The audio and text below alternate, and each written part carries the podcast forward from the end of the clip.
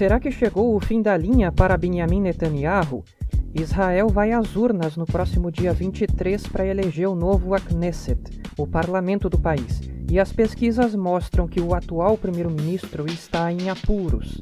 Os levantamentos mais recentes mostram que uma união entre todos os rivais de Netanyahu obteria a maioria no Knesset, se as eleições fossem hoje. Essa vai ser a quarta eleição nacional em Israel em um período de apenas dois anos. Depois que o Netanyahu perdeu a maioria no Knesset no fim de 2018, foi preciso realizar três votações seguidas até que finalmente um novo governo fosse formado, o que só aconteceu porque nesse meio tempo começou a pandemia da Covid-19. Agora, Netanyahu, que está sendo julgado por corrupção, tem apenas duas semanas para reverter o curso e aumentar a votação no bloco de partidos de direita que o apoiam. Mas pode ser um grande erro dar o Netanyahu como morto. Ele já mostrou o quanto é esperto e engenhoso. Olá, eu sou o Rossano Vilagrandias e o tema principal desta edição de A Volta ao Mundo em 10 Minutos é a corrida eleitoral em Israel. Benjamin Netanyahu é líder do Likud, o partido de direita que hoje é o maior no parlamento israelense. Ele ocupou o cargo de primeiro-ministro pela primeira vez em 1996. Três anos depois, o Partido Trabalhista voltou ao poder. O Netanyahu retomaria o cargo em 2009, quando encabeçou uma coalizão de governo formada pelo Likud, um outro partido de direita secular e por uma série de pequenos partidos religiosos de direita que seguem a linha do judaísmo ultra-ortodoxo. Essa fórmula seria repetida pelo Netanyahu à exaustão na década seguinte.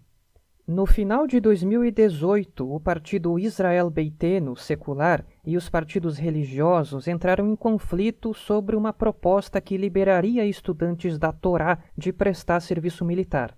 Esse desentendimento dentro da coalizão levou ao colapso do governo e à convocação de eleições para abril de 2019. Estava começando a maior crise que a democracia israelense já viveu.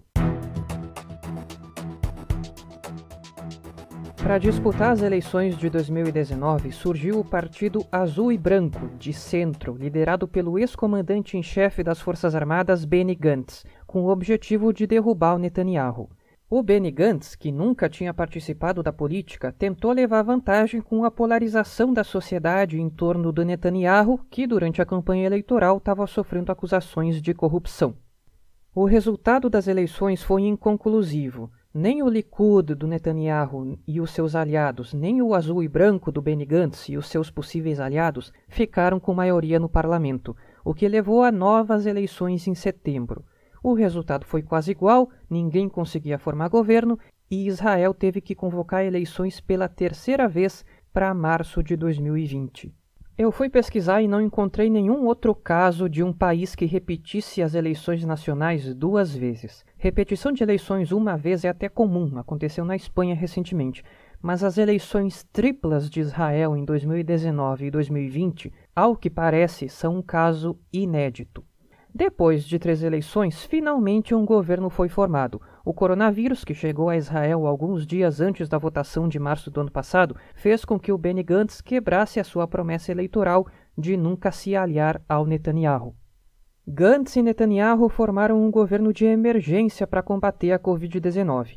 O acordo entre os dois previa que o Netanyahu ocupasse o cargo de primeiro-ministro por um ano e meio, quando entregaria o cargo para o Benny Gantz.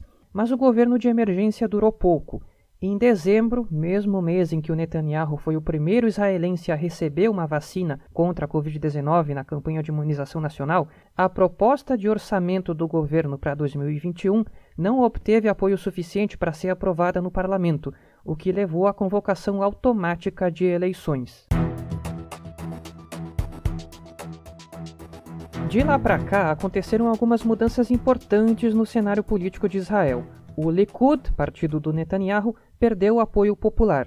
Muito porque um membro do Likud, o Gidon Saar, deixou o partido em dezembro para formar uma nova sigla de direita, o Nova Esperança. Gidon Saar defende mais ou menos as mesmas coisas que o Netanyahu. Ele é a favor, por exemplo, dos assentamentos de colonos israelenses na Cisjordânia. O problema do Guidon Sar com o Netanyahu é ético. Segundo ele, o Likud se tornou apenas uma ferramenta para o Netanyahu atingir os seus interesses. Ele aponta para as acusações às quais o atual primeiro-ministro responde na justiça e para o culto à personalidade que o Netanyahu criou na direita. Uma pesquisa do Instituto Panels, divulgada na quinta-feira, mostra o Likud levando 27 cadeiras no parlamento, 10 a menos que as 37 que ele possui hoje, esse seria o pior desempenho do Likud desde 2009. Já o partido Nova Esperança, do Guidon Saar, entraria no parlamento com 12 cadeiras, com certeza graças aos eleitores que fugiram do Likud. Mas o maior adversário do Netanyahu nestas eleições se chama Yair Lapid.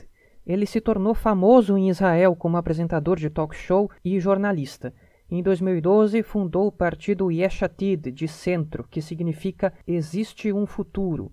Chegou a ser ministro das Finanças do, Netanyahu de 2013 a 2014. Depois foi para a oposição e se tornou um dos maiores críticos do primeiro-ministro. Antes das três eleições de 2019 e 2020, o Yair Lapid se uniu ao Partido Azul e Branco do Benny Gantz. Porém, quando o Benny Gantz se aliou ao Netanyahu para formar um governo de emergência contra a Covid, o Yair Lapid se revoltou, deixou o azul e branco e restaurou o seu Yesh Atid como um partido independente. O cálculo político do Yair Lapid se mostrou corretíssimo. Enquanto o azul e branco afundou na opinião pública depois de se aliar ao Netanyahu, o Yair Lapid pode ser considerado hoje o favorito para se tornar primeiro-ministro. A pesquisa que eu citei coloca o partido dele, o Yeshatid, em segundo lugar, isolado com 20 cadeiras no parlamento, diminuindo cada vez mais a diferença em relação ao Likud do Netanyahu, que está em primeiro lugar. Assim como o Netanyahu, o Yair Lapid é contra o acordo firmado em 2015 entre o Irã e as potências ocidentais para reduzir a capacidade do Irã de produzir armas nucleares. Existe um consenso no establishment político israelense de que o acordo é muito perigoso para Israel. Porém, o Lapid condena o alinhamento total do Netanyahu com o Partido Republicano. Segundo Lapid, o Netanyahu tratava o ex-presidente Barack Obama como inimigo, o que teria levado o Partido Democrata a se distanciar de Israel. Enquanto o seu partido perde eleitores, o Netanyahu está passando pelo seu julgamento por corrupção. Ele é acusado pelos crimes de suborno, fraude e quebra de confiança. As imputações se referem a três escândalos independentes um do outro. Em um deles, Netanyahu é acusado de aceitar presentes de empresários, e nos outros dois, ele teria proposto criar regulações a favor de determinados veículos de imprensa em troca de receber cobertura jornalística positiva. No início do mês passado, Netanyahu compareceu diante do tribunal para se defender. Ele alegou inocência de todas as acusações. O Netanyahu gosta de se mostrar como o único capaz de garantir a segurança de Israel. Essa é a maneira pela qual ele conseguiu se manter 12 anos consecutivos no poder, se tornando o primeiro-ministro mais longevo desde a fundação do país em 1948. Agora, a continuidade desse governo está em risco como nunca antes. Além do mais, o Netanyahu acredita que, estando no poder, ele pode influenciar de maneira mais decisiva no seu próprio julgamento se ele for condenado, vai ser obrigado a deixar o poder quando os recursos judiciais se esgotarem, mas isso pode demorar anos. Para se ter uma ideia melhor da sorte do Netanyahu, vamos ver em mais detalhes a pesquisa eleitoral que eu citei aqui.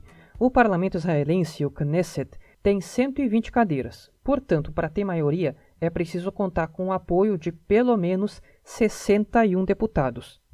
Hoje em dia, os partidos de Israel estão divididos em dois grupos, os pró-Netanyahu e os anti-Netanyahu. O partido dele, o Likud, aparece em primeiro lugar com 27 cadeiras.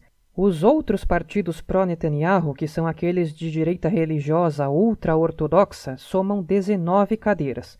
Então, 27 mais 19, Netanyahu teria o apoio de, no máximo, 46 deputados, contando com os seus aliados, bem longe dos 61 necessários. O caminho para o Yair Lapid se tornar primeiro-ministro está bem mais fácil.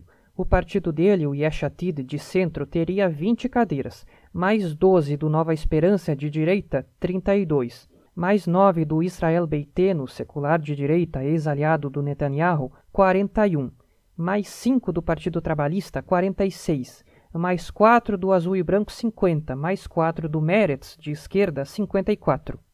Ainda não chegaria nos 61, mas essa aliança poderia ter ainda a adesão do Yamina, um partido de direita que já foi aliado do Netanyahu. Com os 12 do Yamina, a coalizão chegaria a 66, ou seja, maioria.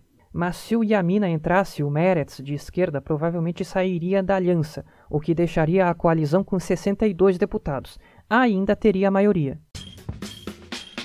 É muito cedo para cantar vitória por três motivos. Primeiro, porque obviamente ainda faltam duas semanas para as eleições e até lá tudo pode acontecer. O Netanyahu, por exemplo, está cortejando os eleitores árabes pela primeira vez. Eles compõem cerca de 20% da população israelense. O primeiro-ministro também tenta tirar vantagem do alívio do lockdown, graças à eficientíssima vacinação em Israel, que foi tema da edição do domingo passado do podcast. Neste domingo, bares e restaurantes reabriram. Quando se trata do Netanyahu, sempre é bom esperar artimanhas de última hora.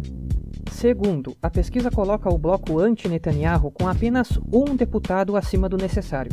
Isso quer dizer que qualquer pequeno movimento nas intenções de voto pode tirar a maioria desse bloco. Se algum dos partidos não conseguir ultrapassar o limite mínimo de 3,25% para entrar no parlamento, os seus votos não vão ser levados em conta, o que vai afetar o tamanho de cada um dos blocos. Terceiro, o bloco anti-Netanyahu vai desde a esquerda até a direita.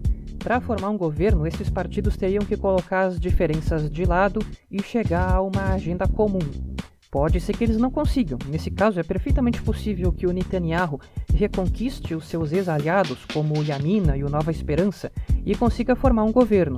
Assim como também é perfeitamente possível que tenham que ser convocadas novas eleições. O Níger, país menos desenvolvido do mundo, deve ter no mês que vem, pela primeira vez na sua história, uma passagem pacífica de poder entre dois líderes democraticamente eleitos. O presidente eleito, Mohamed Bazoum, toma posse no dia 7 de abril. Ele era o candidato do atual presidente Mahamadou Issoufou nas eleições presidenciais, cujo segundo turno foi disputado no fim de fevereiro. Issoufou ocupa o cargo há dois mandatos, desde 2011.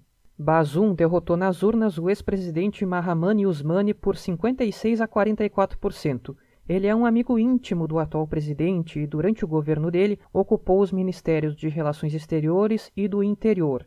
No primeiro turno, que foi disputado em dezembro, Bazoum obteve 39% dos votos e Usmani 17%.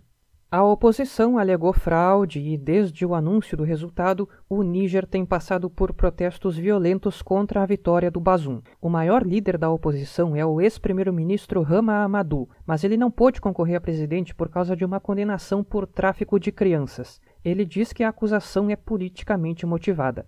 O Amadou apoiou o candidato derrotado, Usmani, e tem sido um incentivador dos protestos. O Níger fica na África Ocidental, ao norte da Nigéria e ao sul da Argélia, e não tem litoral. A população é de mais de 20 milhões de pessoas, a maioria das quais vive em uma estreita faixa úmida no sul do país. A região do centro para o norte fica em pleno deserto do Saara. O Níger ocupava a posição de número 182 entre 186 países no ranking de renda per capita elaborado pelo Banco Mundial em 2019. No ranking mais recente do Índice de Desenvolvimento Humano, o Níger ficou em último lugar. Desde que se tornou independente da França em 1960, o Níger viveu uma história complexa de incontáveis golpes, governos militares e retornos à democracia. Hoje, o país faz parte do grupo de cinco países da região que lutam contra terroristas islâmicos nos seus territórios. A França intervém militarmente na região desde 2013 para combater os terroristas. A pandemia continua produzindo notícias muito tristes no mundo todo, mas conforme a vacinação avança, as boas notícias também estão proliferando. Nesta semana saiu um estudo com base na imunização contra a Covid-19 na Inglaterra, que indicou que apenas uma única dose da vacina da Universidade de Oxford e da AstraZeneca, ou da vacina da Pfizer e da BioNTech, já possui um alto grau de eficácia entre os idosos. A pesquisa da Universidade de Bristol vai ao encontro de outros dois estudos divulgados nos últimos dias com base na vacinação contra o coronavírus na Inglaterra e na Escócia. Até este sábado, mais de 30% da população do Reino Unido já tinha recebido ao menos uma dose de imunizante. Mas a parcela de pessoas que já estão totalmente vacinadas é de apenas 1,5%. Por que essa diferença? Porque o Reino Unido, em janeiro, decidiu aumentar o intervalo entre as duas doses para 12 semanas, 3 meses. Os britânicos com 70 anos ou mais já receberam a primeira dose e, neste momento, a campanha de vacinação está se expandindo para a casa dos 60 anos e pessoas de qualquer idade com comorbidades. A pesquisa que eu citei foi realizada na cidade de Bristol, no sudoeste da Inglaterra. O estudo concluiu que tanto a vacina Pfizer-BioNTech quanto a Oxford AstraZeneca tiveram 80% de eficácia em prevenir hospitalizações entre pessoas com 80 anos ou mais. Antes, um estudo feito na Inglaterra teve um resultado muito parecido. Ele indicou que 14 dias depois da aplicação, uma única dose da Pfizer BioNTech e da Oxford AstraZeneca tiveram, respectivamente, 57% e 63% de eficácia contra qualquer caso sintomático em pessoas de 80 anos ou mais. Para hospitalizações, ambas as vacinas tiveram 80% de eficácia. A pesquisa da Escócia chegou a resultados ainda melhores, mas com um tempo maior depois da aplicação da dose, de 28 a 34 dias. O imunizante da Pfizer teve 85% de eficácia contra hospitalizações e o da AstraZeneca, 94%. Esses estudos colocam em xeque a posição de várias autoridades europeias que consideraram insuficientes as informações sobre os efeitos da vacina Oxford AstraZeneca nos idosos. Vários países europeus se recusaram a autorizar a aplicação desse imunizante em pessoas a partir dos 75 anos. A França, porém, mudou de ideia nesta semana e agora a vacina está permitida a franceses de todas as idades. A Alemanha ainda não derrubou essa restrição. Até a próxima edição.